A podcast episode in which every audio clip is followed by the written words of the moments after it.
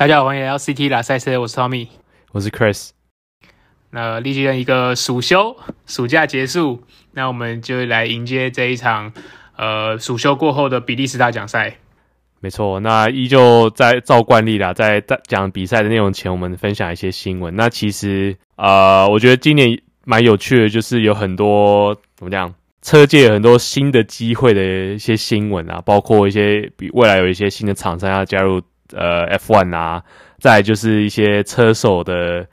呃车手市场的动荡，让今年的车手交易的前景感觉蛮有趣的。那呃，刚刚提到有新的车厂要加入了，就是奥迪。那奥迪是决定在他们会在二零二六年以一个 PU 供应商来加入 F1。那为什么是二零二六年呢？那也是因为二零二六年那个 PU 规定有大改，那再加上目前呃 F1 进行的那个花费上限，算是那一年或是一直会往算是一个稳定的发展的趋势。那这也造成呃让奥迪觉得说哇是一个不错的机会可以进来。至于之前有传闻，就是跟算是跟奥迪同一个集团的，就是 VW 集团的保时捷也有望可以之后是跟。呃，传闻是跟红牛来做合作啦。虽然说他们是呃，保时捷跟奥迪是同一个集团嘛，他们在同一个集团底下，但是其实他们现在目前是分开来进行这些合作的计划，或是重返 F1 的计划。对，因为其实如果我们回推看到就是世界耐久赛 WEC 那时候，呃，二零一四年、一五年那个左右，其实那时候是奥迪跟 Porsche 他们算是在互相比拼，那时候他们已经算同一个集团之下，所以呃，好像也。不是很意外，说他们在呃在 F1 里面也是照一样的模式进行。目前就是刚刚 Tommy 所说到，保时捷要跟红牛合作，那红牛也算是怎么讲？本田要慢慢淡出，然后红牛也算是自己成立了自己的 PU 部门，那感觉也是一个蛮不错进来的时机啊。那其实一个蛮有趣的新闻就是，呃，据说红牛跟保时捷把一个呃商标一个标语把它买下来，就是 Finally，然后那个 I 变成。一那个一二三四的一，因为因为这件事情，如果大家就一直回想，我们前几一直有在讲这件事情，但一直约都还没下来，甚至奥迪还超车他们，就是确定说要进来，所以啊，我觉得蛮有趣的。IG 上有很多新闻就说啊，到目前为止，保时捷跟红牛的约还没有定下来，就感觉就是他说呃，worst kept secret，就明明就还没有发生，但大家就感觉已经知道了，就跟很多那个车手的续约或是要转队的那个 rumor。就是传闻总是走的比较前面的，这样。嘿，没错。那奥迪其实他们也是谣传说是要跟准备跟 Sauber 合作。那 Sauber 其实大家就是大家现在大家所说的 Alfa Romeo，但其实 Alfa Romeo 已经说在二零二三年将结束跟 Sauber 的合作。那其实在这个奥迪正式进来前，有一个两个赛季的呃怎么讲间隔一个空白。那不知道说法拉利在这个期间会不会？持续供应他们 PU，那 Bottas 应该是在这赛前有被他们的媒体的人员训，就是训练的好，因为他就说哦，我们呃车队都有设备，那应该是没什么问题啊，蛮有趣的。我觉得你想想看，就是我们在之前可能在之前几年 F1 都是一些可能比较高端品牌，或是不是我们民用我们平民会买的车的车牌在比拼。那现在有奥迪进来，然后保时捷或者 Honda 其实也算是就是一个比较怎么亲民的一些。品牌或者是大家所知道的品牌进来，我觉得以一个行销的角度来说，好像也是一个不错的平台。F1 其实还有好几年啊，那我觉得最近可能就会越来越多的新闻或消息在更新。那如果有进一步的消息，我们也在节目上分享给大家。对，那这个应该就是比较大型，或是我们觉得比较有趣一点新闻。那我们就可以接续的讲一下我们今年的比利时站。呃，如果大家去年才刚开始看 F1，可能会觉得说比利时应该是会在下雨下很大吧，应该没什么比赛。不过不是，今年幸好没有发生。我还记得赛前的那个天气预报还说哇，周末会下雨，然后大家就是真的是 déjà vu 觉得啊，是不是要上演同样的戏嘛？不过还好，呃，下雨的话只有在我记得第一天吧，然后第二天有稍微下雨，其他之外就算是正赛的部分的话，都是以干胎为主的比赛这样子。其实我记得 Spa 算是一个非常怎么讲很有特色的一个赛道啊。那它尤其那个什么那个弯，那个上坡那个弯叫什么 Eau Rouge 对，或者叫 Raidillon，好像正确叫 Raidillon，不过没关系，大家都搞不清楚，是吗？大家都搞不清楚。呃，其实它算是一个我看是蛮吃这个 PU 效能的一个赛道啊，对吧？对。然后，所以很多车队也选择在这一场，然后开心的 PU，然后接受乏味的 penalty。嗯。然后，因为是说这个赛道比较好超车吗？还是怎么样？因为我觉得就是它以一个一个老赛道来说，我觉得它算空间蛮够的。然后。呃，就是 Tommy 你说的，就超车机会蛮多，然后再加上就是你进 pit stop 的那个 penalty 的时间没有到非常长。那其实可以看到，其实他们进 pit 的入口是在呃最后一个弯之前，所以最后一个弯其实大家都开很慢，所以它 pit entry 进 pit 的道路其实跟那个赛道蛮平行的，所以其实赛道损失上没有到很大，而且出赛道也是。跟着赛道的轮廓这样出去的，所以损失都倒没有到很大。那所以损失一些呃排位上的位置好像不是什么问题。我们如果回头看以往的赛季的话，好，很多人也会选择在这边接受罚位。我记得有一年就是那时候那个罚位规则很很荒谬，就是好像是 Alonso 吗？还是 Stoffel Van Dorn，就是他们被罚六十五位，然后就有开玩笑说哦。他是被罚到法国去了，就他车子是要放在法国还是荷兰才才可以开始比赛，什么之类的。对，不过进对啊，那这一场的话，其实很多包括我们的角逐世界冠军的一些几几位车手，Leclerc、Verstappen、Norris，呃，周冠宇，呃，Bottas、Ocon，呃，跟 Schumacher、Mick 有接受罚位，这样就可以在接下来讲正赛啦。那其实这么多位车手接受呃罚位。我觉得他们是不是以就是宣布的时机来看，说谁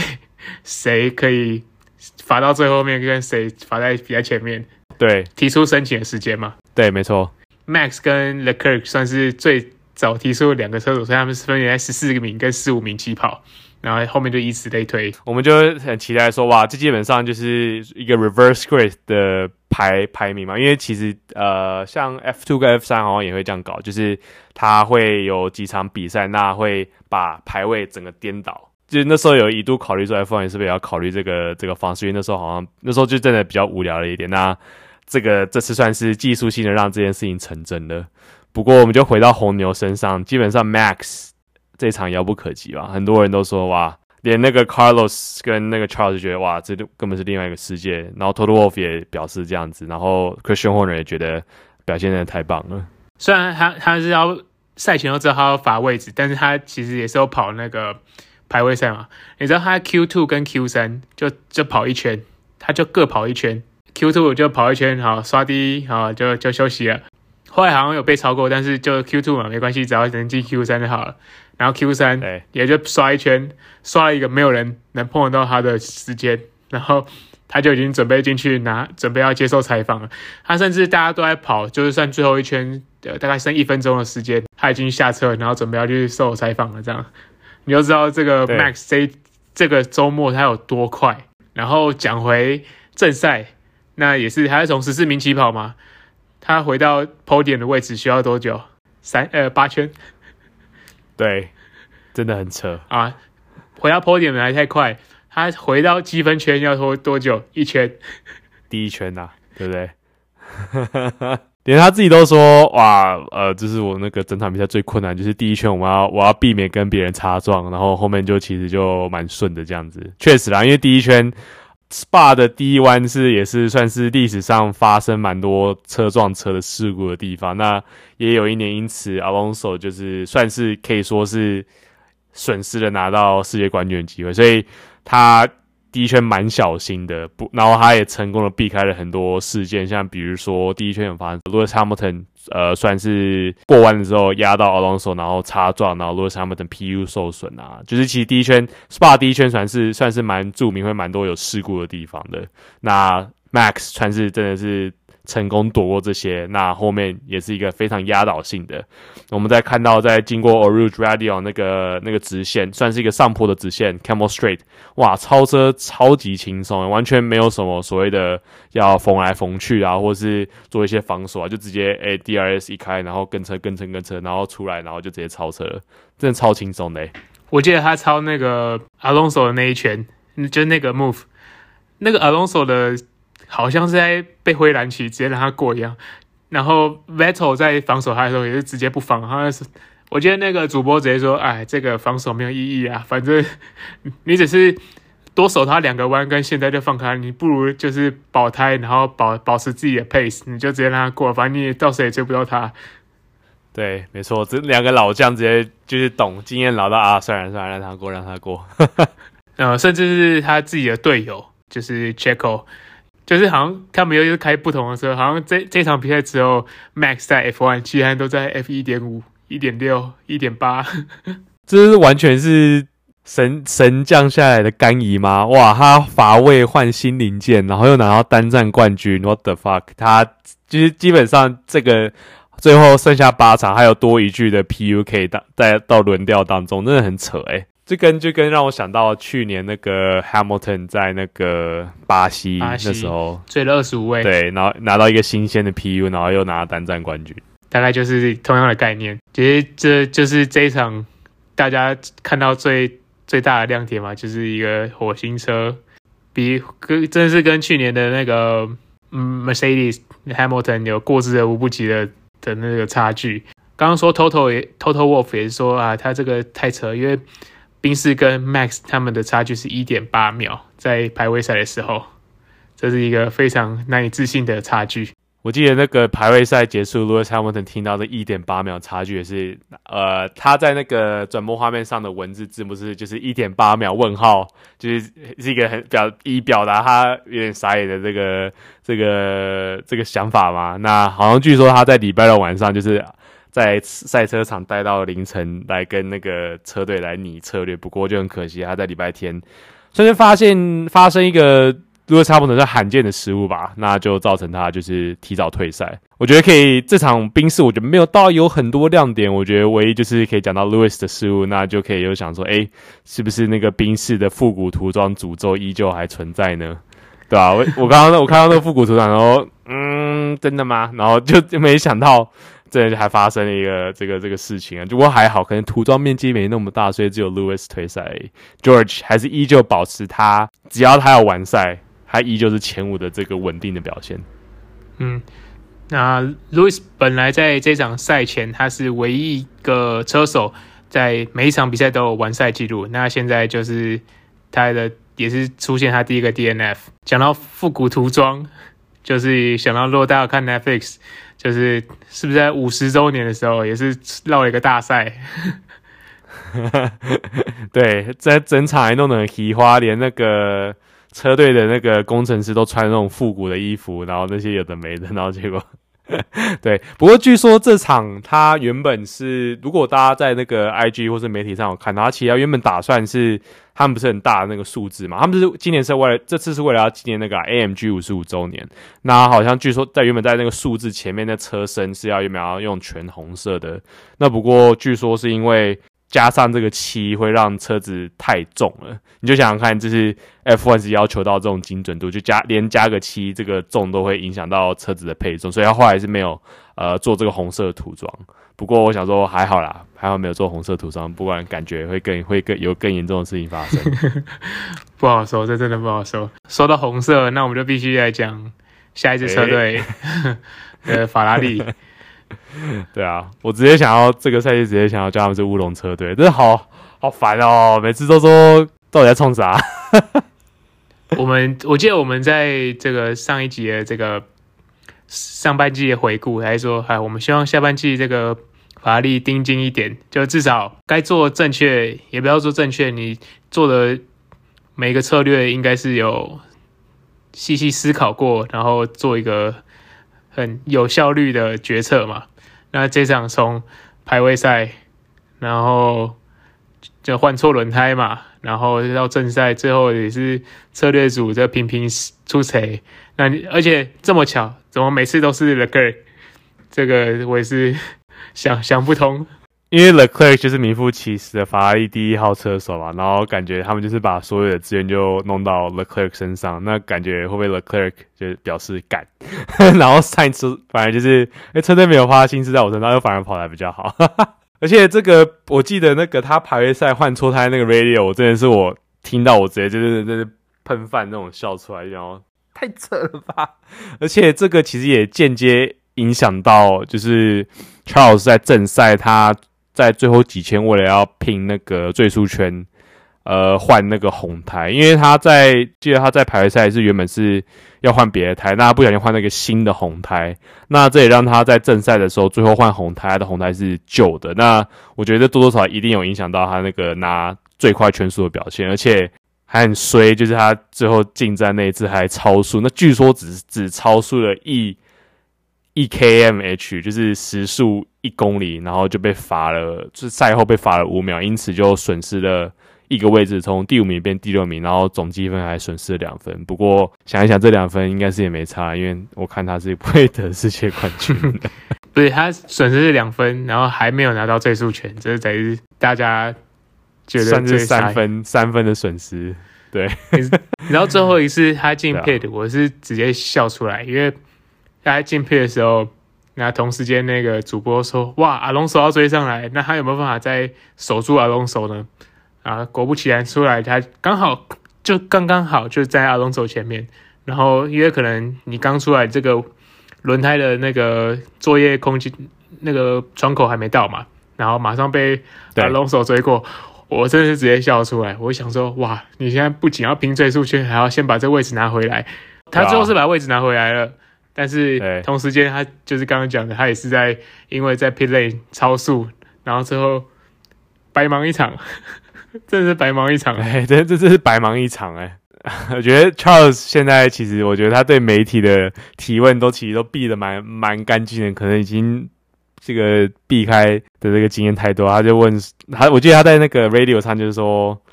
呃，哦，I would，我我觉得这次不用 pit 啦，不过你们车队如果你们真的很想试试看，我会来冒这个风险。然后那个他的公司说好，box box 就是进站换胎，然后就是反正就是这件事情发生了，然后就赛后就是说，他说哦，比起这个，我觉得我们跟红牛之间的这个描述差距让我比较烦恼，就觉得。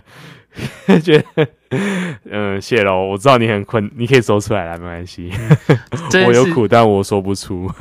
嗯，这件事情又让我们想到，就是说，法拉利他们工程师在跟车手的对话，好像很多都是提问，然后让车手去做决定。那这件事情好像这好像不太对吧？因为车手你在开车的时候，就是要听你这些在在 pit lane 里面。做事的就是要负责要给他资讯，你不是一直丢问题给他。我觉得这件事情蛮让人感到疑惑的。对，那其实有可能有会有另一派说法，是说，哎，就是呃，因为之前其实有有一有一段时间，呃，F1 有发现车子感觉不是车手来开，就是感觉车那个车队下很多指令，让他比较可以开的比较快，所以他们其实，在 radio 那边有有做一些牵制，说你不能。给车手太多资讯，所以有人有一一派人可能说法觉得说，哎，这样子是让车手去做决定。不过，我觉得 Tommy 说的是没错，因为就车手就是在车上，在赛车场上开车嘛，你你要你要他在那个什么方向盘做一些设定的改变啊，然后你还要问一些这些问题，因为其实你也很常发现，在过去不管哪一场比赛，好像时不时都会发生说，哎，车队问车手你的想法怎么样？然后车手可能就会说：“哦，我不知道，我我在开车，我怎么会知道要要怎么？你你告诉我吧。”那种感觉。那我不就不知道说，感觉他们在暑假暑休的时候是有做了一些沟通上的变更吗？因为感觉在上半季车队雷了蛮多车手的事件，这这事件发生就是好像蛮频繁的，所以感觉会不会他们已经改变他们的沟通模式了？不过总觉得即使。虽然可能才第一场 A，可是即使做了变更，感觉都来不及挽回他们争夺世界冠军的机会了。你本来以为这平淡无奇的一场比赛，有了法拉利，对，有了法拉利的车队组，这样子还可以雷到自己，就是因为就是 对平淡无奇比赛可以这样子雷到自己。那接下来就可以再讲一些其他车队喽。好啊，那其他车队我觉得。好，Vettel，我觉得这场蛮蛮赞的，就是他即使就是真的要退休，但我觉得他其实还是有能力可以呃继续带 F1，因为他其实有一度一直也是在前第五名吧，也在第五名那边徘徊，然后最后他是以呃第八名的位置完赛，所以进得点圈，那也是表现不错的。那另外的话就是 Alex Albon 吧，他算是呃这个赛季首度呃进入 Q 三。那他的队友 Latifi 则是在第排位赛是在第十七名完赛。那就是有一个很有趣的数字，就是他 Latifi 终于在今年。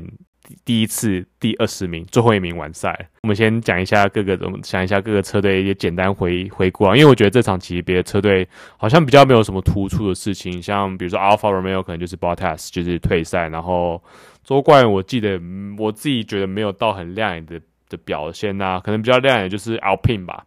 alpin 这场真的很素，诶、就是奠定了他是第四块车队的位置，因为我觉得 McLaren。因为据说 McLaren 其实在这一场也是带了很多升级套件，虽然说他们已经说不研发，但这一场还是带了很多升级套件来。那即使是这样子，还是比不过 Alpine。Alpine 真的是很快，真的很快。Alonso 起跑就是很好嘛，除了当然这个这一季应该真的是没办法追上呃红牛跟法拉利，但是他们确实可以已经可以跟呃宾士来做抗衡。甚至还有赢小赢他们一点点的感觉，对啊，我觉得他们今年呃就不知道说这个是他们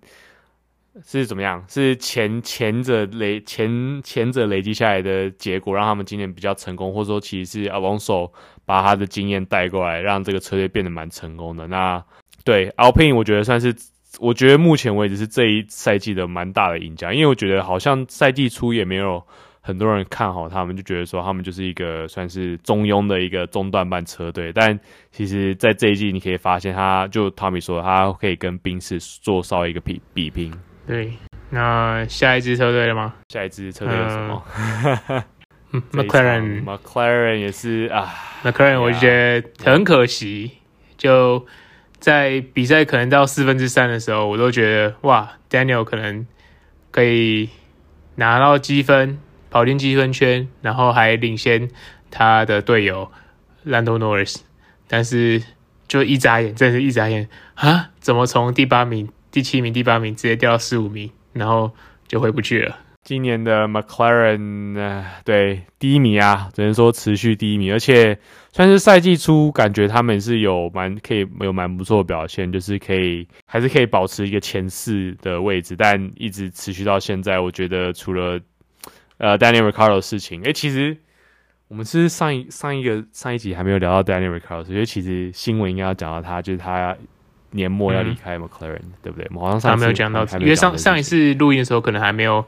这么多消息出来，我们等一下可以再再把它一起对对对补充一下，再补充对，好像漏掉。不过我觉得这是 McLaren 今年低迷的有点不是很理想，所以感觉他们想要做一些改变，让就是选他们就选择。呃，跟 Daniel 就是在这个结束他们的合作。不过对 McLaren，呀、我我不知道该说什么诶，即使是换了，算是算是很可靠的 PU 车架，感觉算是还也还 OK。就是他们我们赛季季前测试来说，他们有做出算是蛮革新的设计。但感觉在以赛季后续的研发这来说，Alpine 算是超了他们的车。好，那最后。几支车队再提一下，Haas 这一场也就是，我会觉得就是平平淡淡的啦，就是前面 Magnussen 也是跑蛮前面，但是可能就也掉到后面了。说实在，画面也不多啦，对啊，都是 focus 在三就前十左右，嗯，好像都没有拍到最后面的。有啊，还有就是这个 Albon 死守他的最后一个席位，然后后面跟着四台车，他就是把他守得很好。对啊，我记得 Albon Albon 还在那个 IG po 了一个照片，就是他把他的车放的超级大，就说哇，我把他们 hold 住了，直接卡了整个赛道。好，这一场最后不过最后应该就是还有一队就是那个 AlphaTauri，Pierre Gasly 也是算是久违的拿分了，这样。对啊，Pierre Gasly 就是他这场比赛是他的第一百场比赛，那他也是我觉得不管你是谁，你都能从 Pit Start，因为他好，他原本是排是排第。九名吗？还是第八名？但他赛后看到他的时候不太明确什么原因，就是车子发车子发不太动，然后就是决定在 pit lane start。那即使他是从 pit lane start，他还是进了得点圈拿分。我觉得他自己也是对自己的表现蛮高兴的。以上大概就是这一场比利时大奖赛的内容。那我们接续刚刚提到的这个目前车手交易市场的话题，要不要先讲 Daniel？好啊，其实就我们可以也可以前情提要一下，反正我觉得今年的车手交易的那个起起手式嘛，就是 Vettel 宣布退休，然后就开始了一些滚动式的事情发生。那呃，Vettel 这个退休这件事情是怎么样影响到 Daniel 离开？我觉得可以这样讲，因为大家呃，Vettel 退休之后，Alonso 递补去 Aston Martin 的位置。那其实在这之前，Alpine 那边其实蛮确定说 Alonso 会是续会续约继续待在 Alpine 的，甚至。他们好像原本要打算，我应该是还是有啊，要打算在呃美国站的时候要他们 Alpine 本身要试出一个 Alonso 版本的他们的一个算是跑特仕的跑车，所以他们这他们都会这样做，表示他们应该蛮确定说 Alonso 是真的要要留下来，但这也造就了让 Oscar Piastri 就是呃 Alpine 的发展 Test Driver Reserve Driver 储备车手，反正就是第三位车手。就是他们，他觉得说，他可能他的 manager 可能觉得说，啊，他在 Alpine 应该是没什么未来，因为感觉阿隆索就定下来了，所以那时候他们才可能有往外去找，说可能要去 Williams 或是去 McLaren 去比赛这样子。那就刚好遇到 McLaren，其实就跟 Daniel 的合作上，我觉得算是没有到不愉快，但以结果面来说，真的就是不理想。那其实也让造成就是我们目前看到的 P S Three 跟 Alpine 的风波。那其实就几乎确定说，OK，我们就是，所以就是让，就是其实就让成说，Daniel 在他们决定，他们两个同意决定在这个季末结束他们的合作。那 Daniel 去向我们还不知道。那这也让 Alpine 那个第二个车手位置，大家就是在去争取这件事情。那目前蛮有可能说，其实是 Gasly 蛮有机会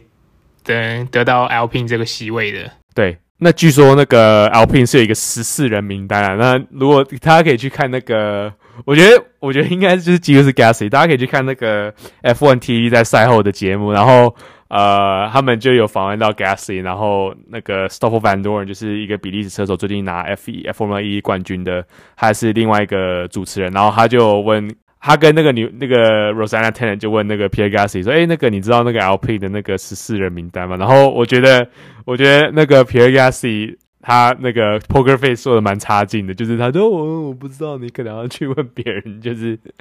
我觉得他的那个怎么讲，他的肢体语言已经展现了一些某些线索。嗯、那前几个礼拜嘛，还是前几个月才说确定说要跟那个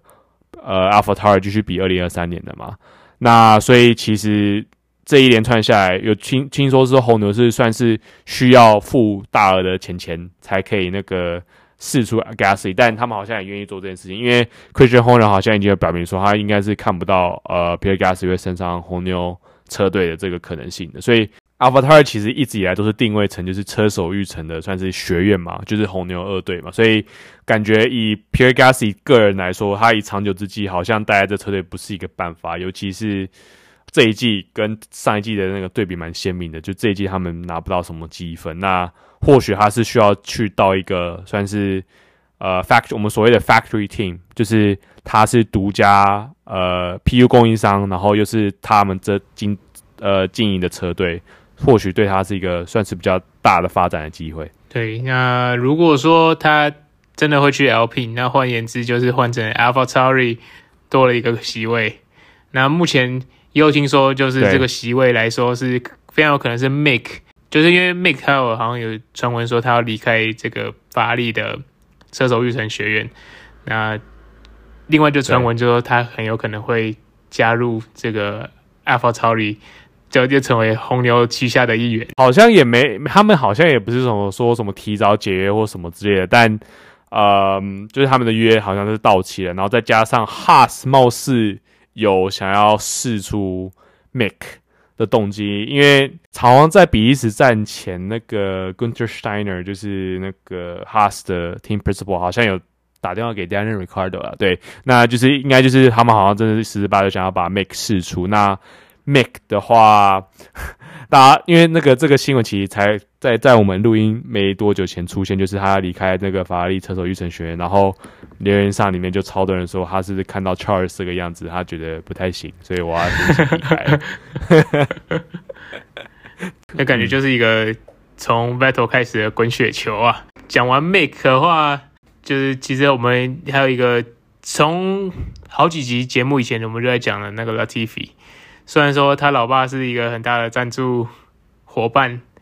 对 Williams 来说，但这两届的成绩，尤其是这这个赛季，真的是表现真的是不是很理想啊。那也很有很有很大的传闻说他会会会被释出，或是这个席位会被取代掉。对，因为这也算是他的第三个赛季啦。那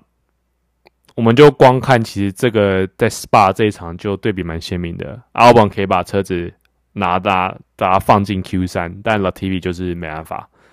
那再加上他，其实我觉得他在车队的最大的筹码，就真的是他算是金主啦。可是他其实，在他身为金主，他进入的时机点是在二零二零年。的时候，那那时候其实 Williams 车队还算是家庭经营的。那其实我们都知道，其实事后 Williams 车队就是变成算是有金主进来。那我就会想说，诶，会不会其实的 TV 就是他这个筹码，好像没有到那么重要了。所以其实他们好像可以释放他，把他释放出来，然后去聘一位车手进来。那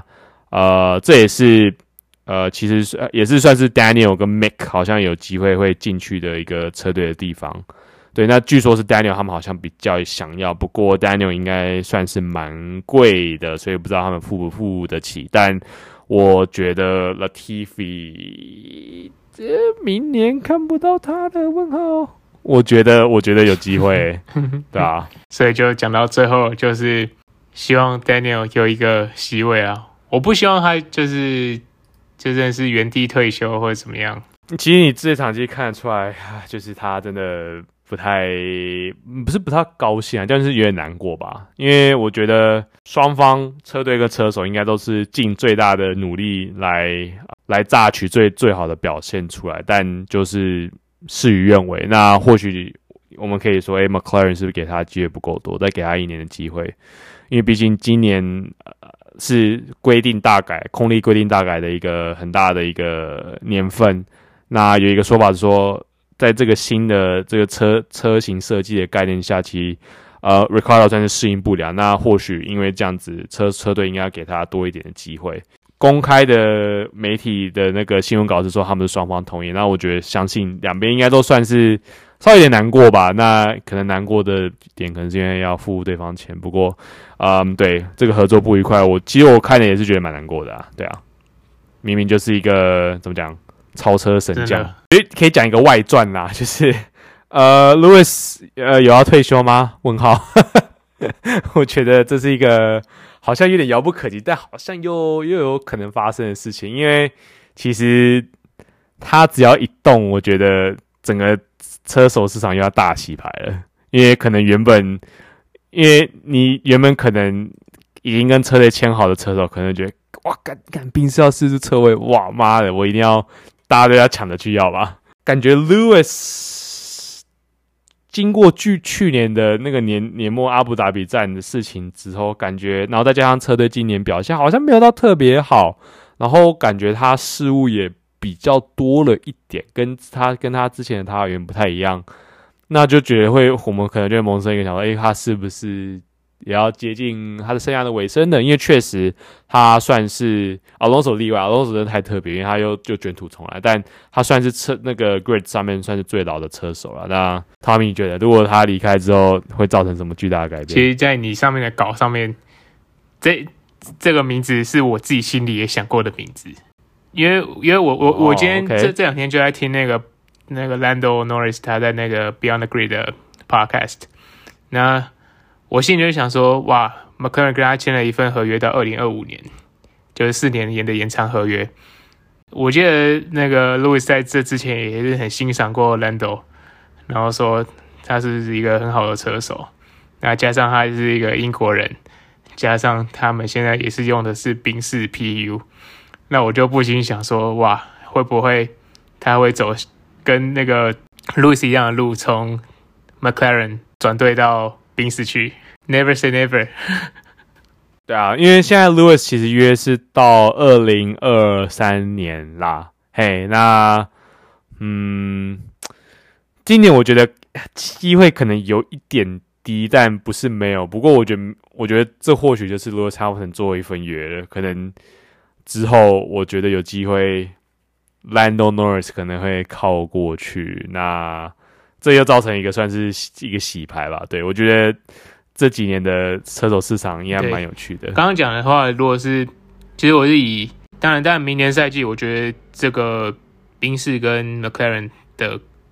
这这个车手组合应该还是固定，至少 Lando 的部分跟 Lewis 的部分。那假设就是我是就是假设两队明年都表现不好，那我觉得就很有可能会发生这个改变，因为你不是要做出车子的改变，就是要做出车手改变。那像宾士做出呃，他们决定不对，不跟 Botta 续约，然后跟 George Russell 的签合约，目前来说得到一个很不错的效果。那会不会他们在隔年，如果他们在下一个赛季表现没有如他们预期，说不定也会再做一样的调整，也说不定。我刚刚想到一个一个状况，我觉得蛮有机会，就是 Lewis 搞不好会退下来，变成那是车队顾问，然后。Lando 上上去，我觉得也是蛮，因为我觉得就我觉得可以回到我刚刚说所谓的 factory team，就是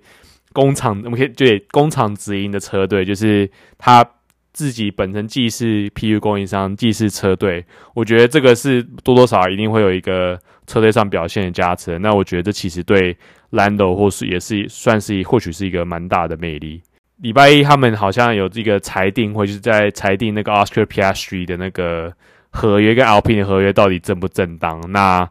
这个裁定貌似，因为已经我觉得几乎是确定，就是感觉 Oscar Piastri 是已经跟 McLaren 签约了，只是他算会不会这样跟 Alpine 算是违约？那我觉得这个结果一出来，又会开始一些滚动式的事情，搞不好。啊、uh，Oscar Piastri 被 McLaren 宣布，Gasly 就直接也被宣布 Alpine 了。然后这次应该是 Gasly 本身也愿意过去啊，并不是他不愿意过去。对，然后感觉就是一个一个确定以后就会连锁，就是一起官宣这样子。对，没错。那这部分就我们就再等后续的消息，那再更新给大家。其实我们现在是正处于一个三连周比赛的，终于暑休之后。哈，一次给你三场啊，比赛啊，对，所以就是呃，下一场是在赞沃荷兰 Zandvoort，然后就是 Max 主场。那据说确实啦，那个赛道比较不吃直线，所以呃，听说是比较适合法拉利啦。所以如果法拉利能在一个 Max 的主场拿一个单战胜利，应该是会对 Max 应该蛮痛的，但我觉得还是不足以让 Max。没办法今年得冠了，对。那第三周的话就是法拉利的主场 Monza，没错，但 Monza 也是一个很吃 PU 能力的的场地啊，所以算是红牛有力，所以这两场应该蛮值得期待的。我们就继续看下去，因为也是两个经典赛道。没错，就是这样。那我们就下期节目见喽。OK，拜拜。